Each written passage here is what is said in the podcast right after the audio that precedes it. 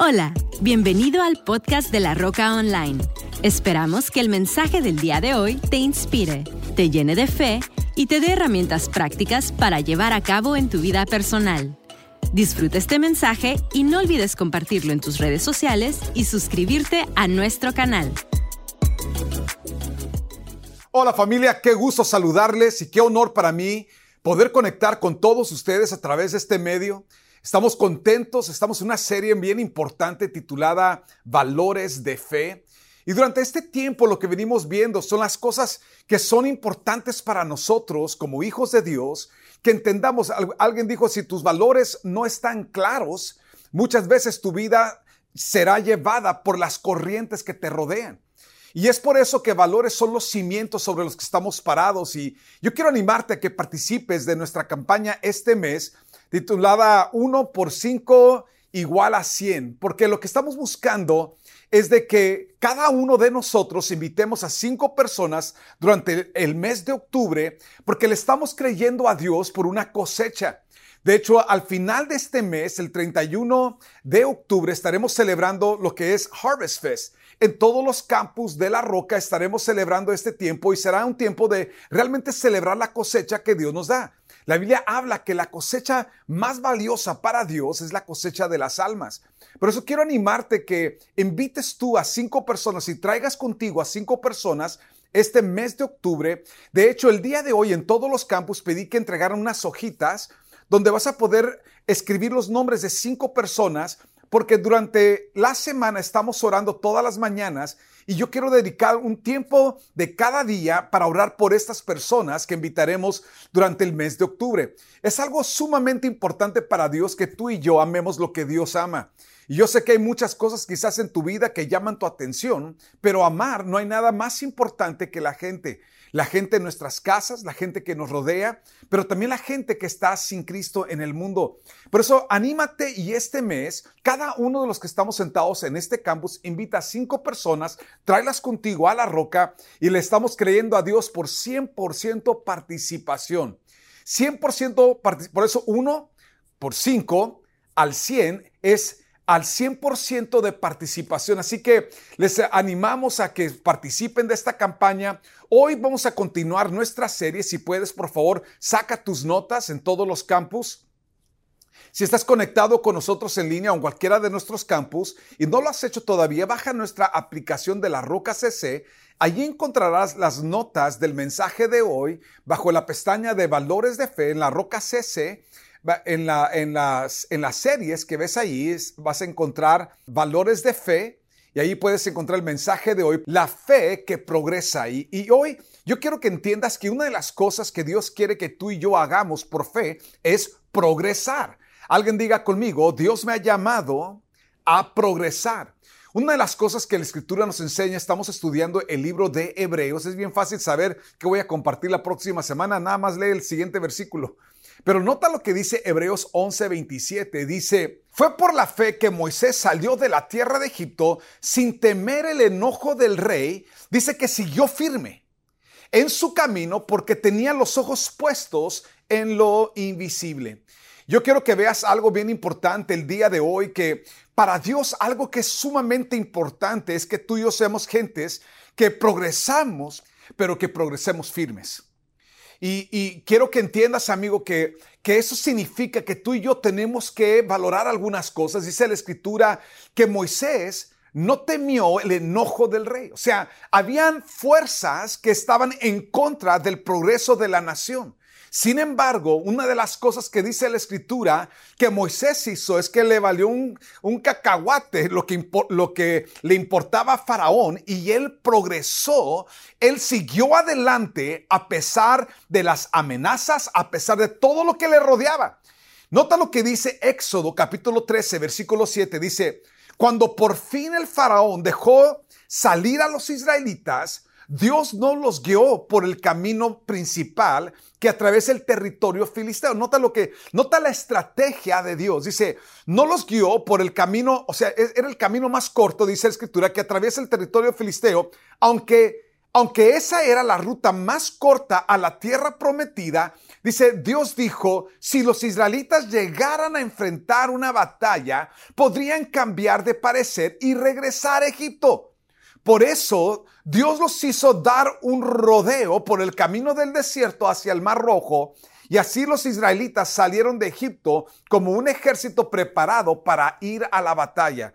Aquí tú y yo tenemos un escenario bastante interesante porque dice la escritura que la mano del Señor sacó a los israelitas de Egipto para guiarlos a la tierra de las promesas que Él tenía para ellos.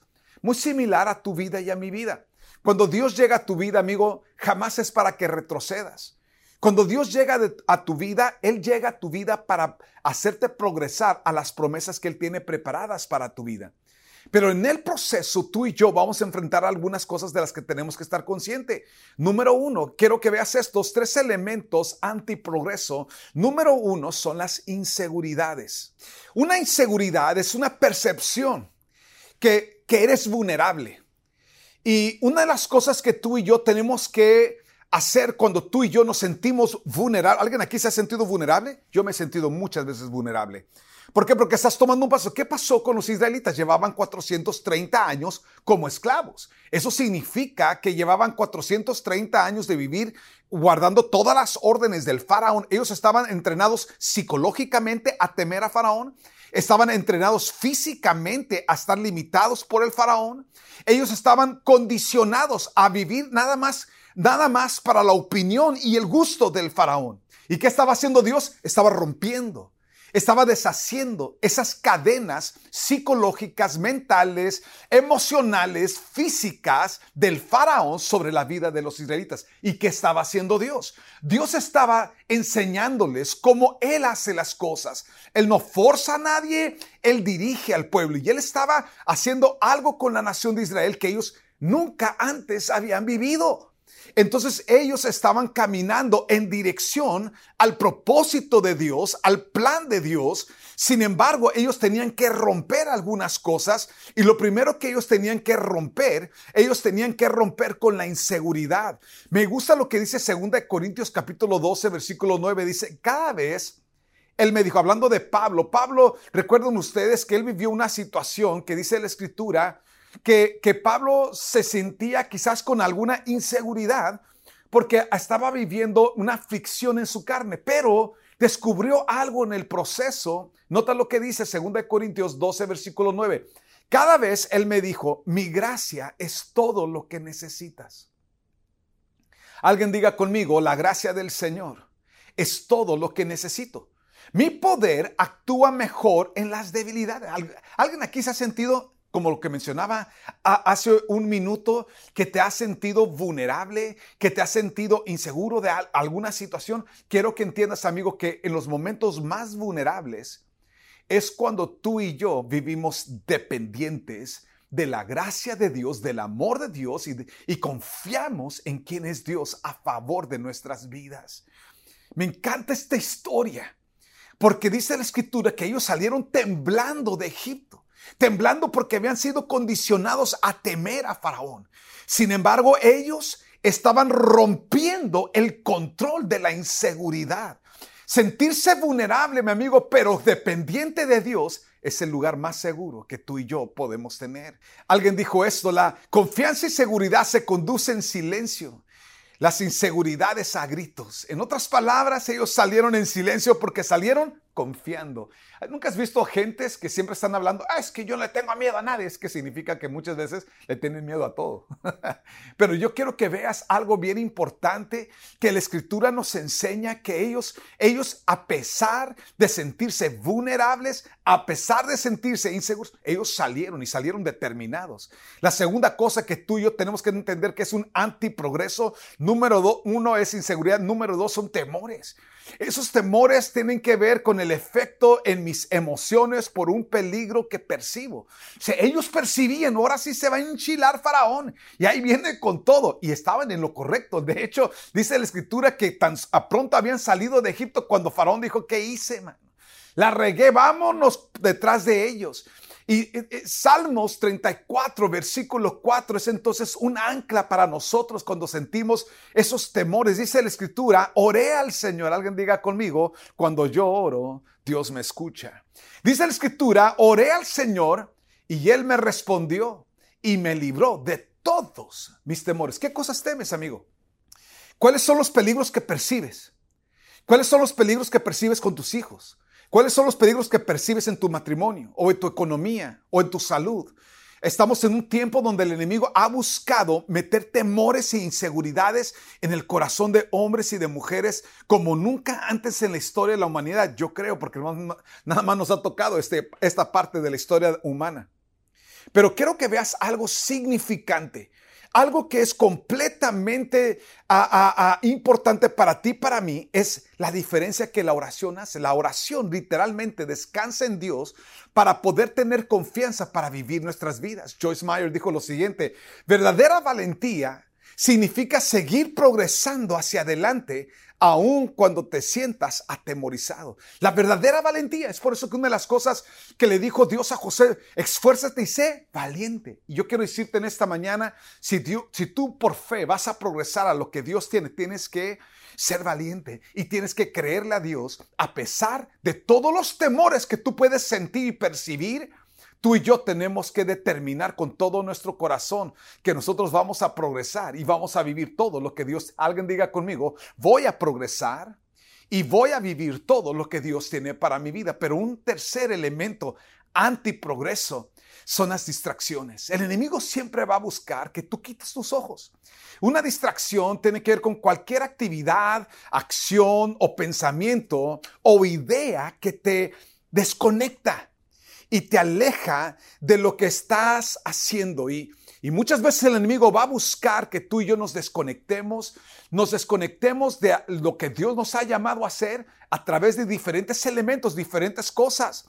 Proverbios 14, versículo 12 dice lo siguiente, hay caminos que para el hombre que el hombre considera que son rectos, pero que al final conducen a la muerte. Entonces tú y yo tenemos que tener mucho cuidado de esas distracciones. Me gustó algo que dijo Jeremiah Riley dijo, las distracciones son destructoras de la acción y el progreso. Si algo no colabora en tu propósito, déjalo. ¿Sabes qué, amigo, amiga? Tú y yo vamos a tener que tener muchos cuidados de las distracciones. Hay cosas que pueden ser buenas, pero el único propósito que tienen es desviarnos. Y, y, Dios sabía esto. Él sabía que si, que si los israelitas se enfrentaban a los filisteos de una, ellos iban a distraerse iban a, y posiblemente retroceder a Egipto. Entonces Dios en su omnisciencia, él los llevó no por el camino más rápido. Algunos de ustedes que dices tú, es que parece ser que Dios está tardando sus promesas para mi vida, su propósito en mi vida. No, mi amigo. Dios está llevando por el camino más seguro para tu vida. Y algunas veces el camino más seguro para ti y para mí nunca se va a encontrar en lo que tú y yo opinamos, siempre se va a encontrar en lo que Dios opina y lo que Dios puede ver, porque tú y yo vemos lo que está adelante.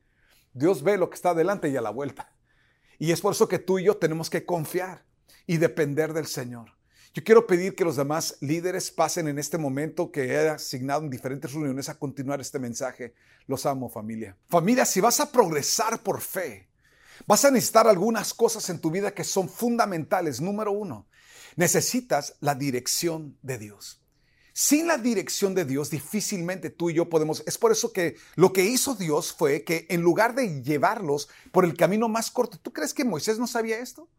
Moisés posiblemente había ya pasado por ahí.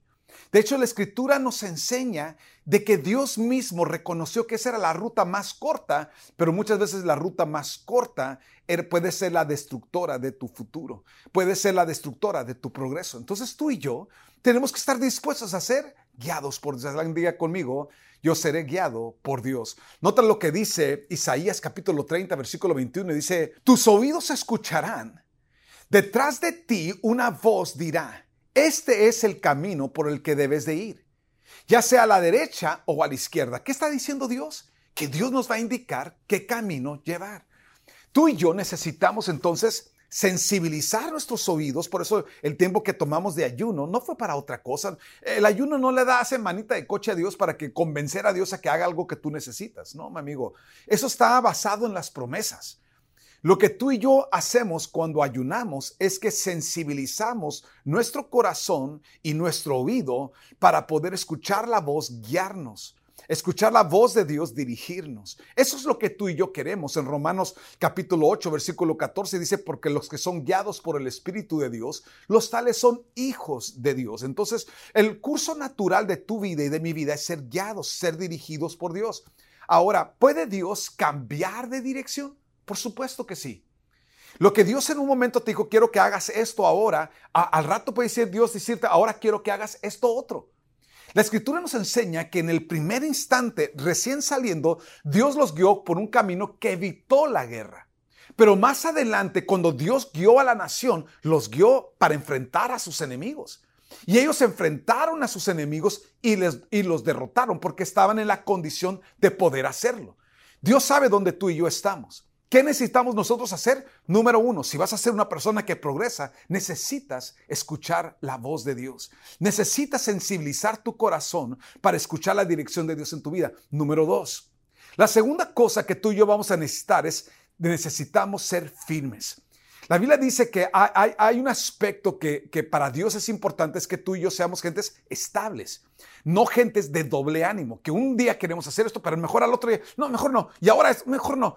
Y una de las cosas que tú y yo tenemos que entender que cuando nos encontramos en esos, en esos momentos emocionales turbios, tú y yo tenemos que saber meternos con el Señor y cómo buscar de Dios para tener esa, esa firmeza. Eh, eh, una de las cosas que dice la Escritura que Moisés tuvo es que, que por fe él fue firme. Fue firme para progresar. Si lees lo que dice la Escritura, dice que él estaba firme. Tú y yo tenemos que ser gentes firmes. Una de las cosas que va a provocar mucha inseguridad es cuando tú y yo estamos queriendo tomar una dirección y luego otra dirección y luego otra dirección. Tenemos que ser personas sólidas y que estamos guiando en una misma dirección, algo que, que Dios habló a mi vida con relación a la visión es de que la visión iba a traer distintos, distintos tipos de gentes a la roca, distintos tipos de equipo a la roca. Y una de las cosas que yo tenía que mantener es mantenernos firmes. Por eso que por 24 años, la roca hemos tenido la misma visión, la misma dirección, claro, siempre abiertos a que Dios nos guíe como Él quiera. Entonces Dios en el proceso ha cambiado cosas. Recuerdo una de las ocasiones cuando Dios me dijo acerca de la visión que tenía, me dijo, simplifica la visión.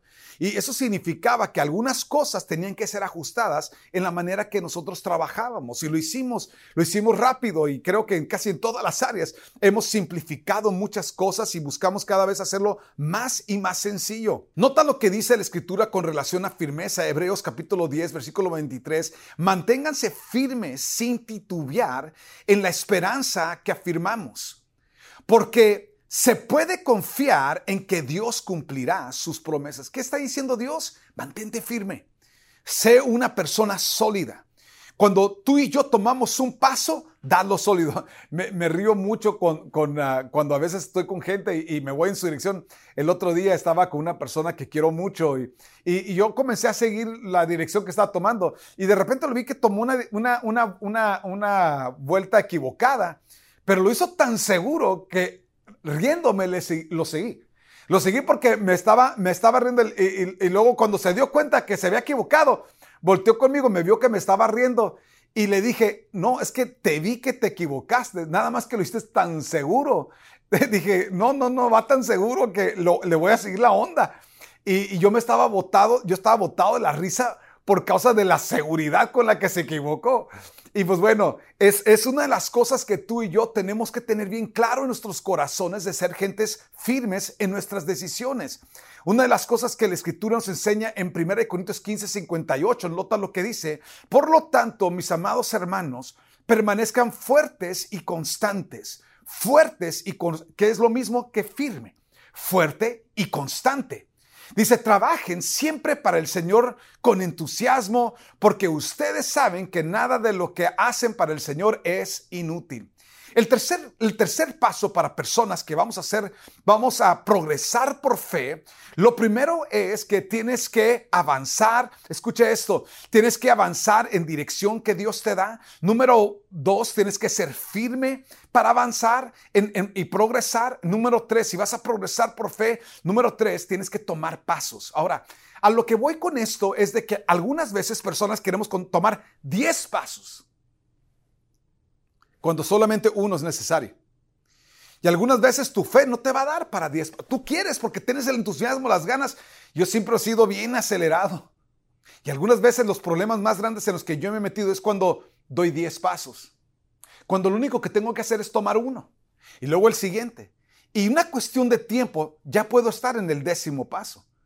Pero si me equivoco y yo comienzo a tomar pasos demasiados grandes, al rato estoy ah, batallando financieramente o batallando psicológicamente, simple y sencillamente, no era porque no era porque era la intención de Dios que yo estuviera en ese estrés, sino que yo me metí demasiado rápido en alguna situación que debió haber tomado un poco más de tiempo, un poco más de tiempo. Pero entonces tú y yo tenemos que saber tomar pasos. ¿Qué hizo Dios con la nación de Israel? Los llevó por pasos. No era que no tenía la tierra prometida para ellos, llegaron, igual llegaron a lo que Dios tenía prometido. Nada más que algunas veces queremos apresurarnos. Me encanta la sabiduría de Dios. Dios dijo, mira, si se van por el camino y enfrentan a los filisteos, van a querer regresarse, van a sentir temor de lo que no conocen o lo que desconocen y van a querer regresarse a lo que sí conocen, aunque lo que conozcan sea esclavitud. Ojo, tenemos que tener mucho cuidado porque hay muchas personas que eso es lo que has hecho en tu vida. Tienes una tendencia a retroceder a lo que conoces, aunque lo que conoces sea una esclavitud, una relación tóxica, una actitud tóxica, rollos psicológicos eh, enfermos. Muchas veces gente retrocede a lo que conoce, aunque sea esclavitud, en lugar de ser pacientes y tomar pequeños pasos, porque se apresuraron tanto que enfrentaron batallas inesperadas.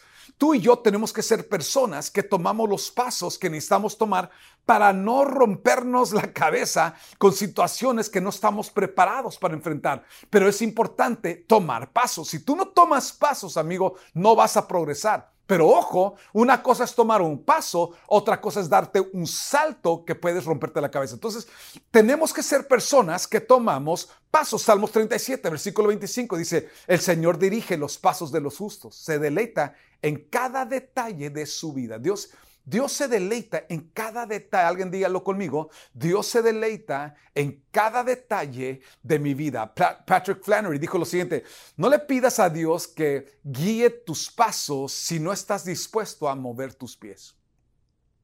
Entonces, tienes que tomar los pasos y dejar que Dios guíe tus pies y dejar que sea Dios el que te esté llevando paso a paso a paso porque entonces verás cómo Dios lo hará. Y, yo soy una persona naturalmente súper acelerada, así que todos los acelerados allá afuera, yo te entiendo.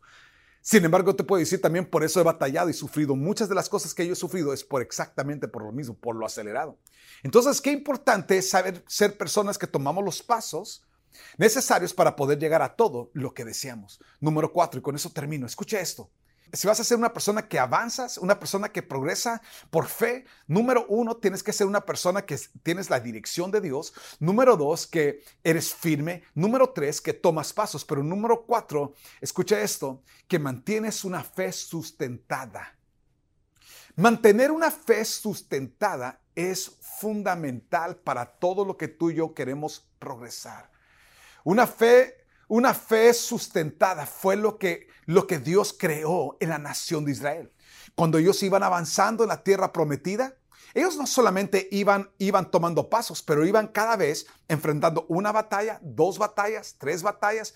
Pero luego más adelante te das cuenta que Josué, cuando ya le toca a Josué guiar a la nación, él tiene que guiar a la gente. Primero fueron contra Jericó, luego fueron contra Jai, y luego se armaron varios reyes y, vinieron como cinco reyes en contra. Y luego, y luego se soltó una cadena de amenazas.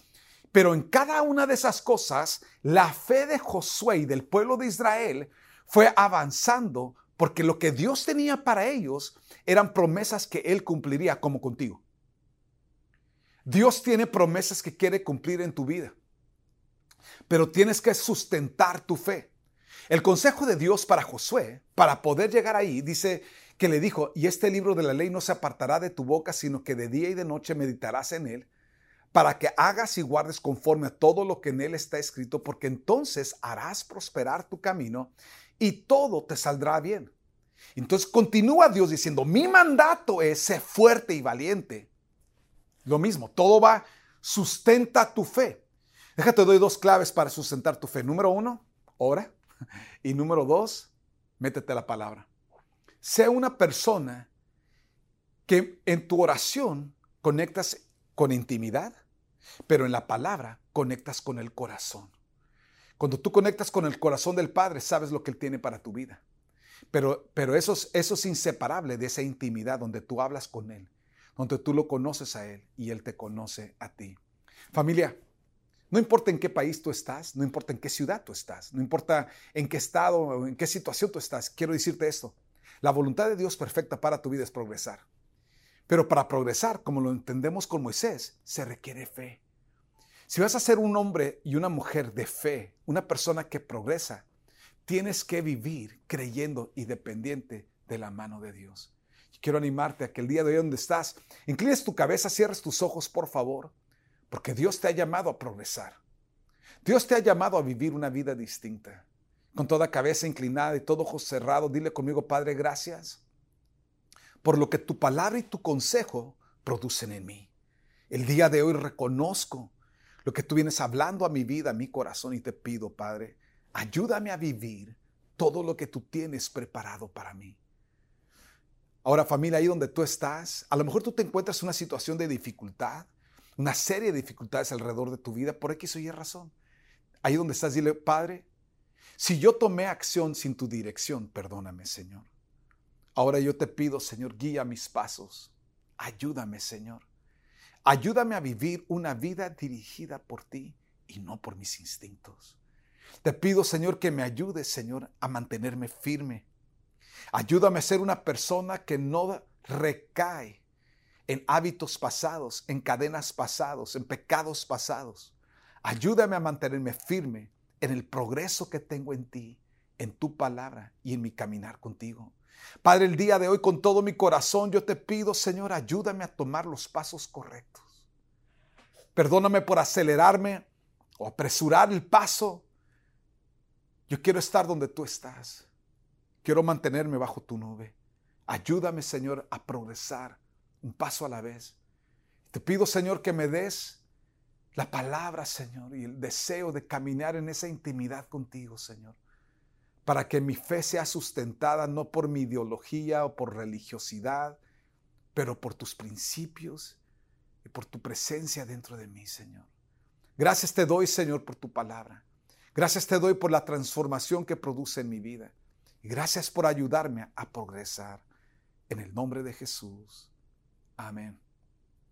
Amigo, amiga, si tú te encuentras conectado, conectada el día de hoy, nos acompañas, quizás por primera vez, quiero invitarte a que el día de hoy, si si no lo has hecho, que arregles tu vida con Dios. Si te encuentras alejado o alejada, yo quiero que sepas, amigo, que no importa cómo hayas distanciado tu vida de Dios, quiero animarte a que hoy te conectes con el Señor y que camines con Él. Si ese hombre, si esa mujer eres tú, yo te invito a que hagas esta oración con todo tu corazón y le digas, Padre, reconozco que te he fallado y pido que me perdones. Perdona mis pecados, borra mi rebelión. Ayúdame a caminar contigo el resto de mi vida. Señor Jesús, sé tú el Señor y Salvador de mi vida.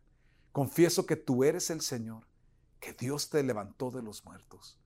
Ven a habitar en mi corazón por la fe, Señor, y ayúdame a vivir la vida que tienes para mí. En el nombre de Jesús. Amén. Gracias por hacer esa oración con nosotros, amigo. Ahí en pantalla tienes alguna información donde puedes conectar con nosotros. Nos encantaría escuchar de ti. Mándanos un correo, avísanos, mándanos un mensaje por Facebook o por Instagram. Nos encantaría escuchar de ti. A, a, toda la familia de La Roca, muchas gracias. Les animo a que en los próximos días traigan dulces. Vamos a necesitar dulces, pero a montones. En los campuses de La Roca, sus donativos son importantes. Muchas gracias por sus diezmos, sus ofrendas y todo lo que ustedes están haciendo con su servicio, ayudándonos a llevar el mensaje que Dios nos ha dado a los confines de la tierra. Les amamos familia. Que Dios les bendiga y que tengan un excelente día y una super semana. Esperamos que este mensaje haya llegado a tu corazón. No olvides suscribirte a nuestro canal y compartir este podcast con alguien más. Para más información de La Roca, visita www.larocacc.com. Hasta la próxima.